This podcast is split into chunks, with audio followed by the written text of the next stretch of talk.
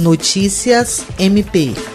A Procuradora-Geral de Justiça do Ministério Público do Estado do Acre, Cátia Regiane de Araújo Rodrigues, o Procurador-Geral Adjunto para Assuntos Jurídicos, Sami Barbosa Lopes, e o secretário-geral, promotor de justiça Rodrigo Curti, participaram de uma reunião por via videoconferência que tratou da apresentação do projeto Porto Digital. Referência nacional em inovação e tecnologia, a apresentação foi feita para diversas instituições do Estado.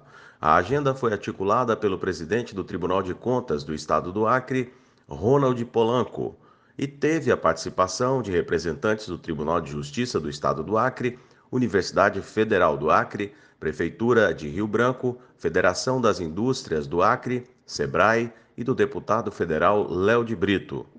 Na ocasião, os representantes do projeto Porto Digital, Cláudio Marinho e Cláudio Batista, da Universidade Federal de Pernambuco, falaram sobre a importância, se tratando de um dos principais parques tecnológicos e ambientes de inovação do Brasil, localizado na cidade de Recife.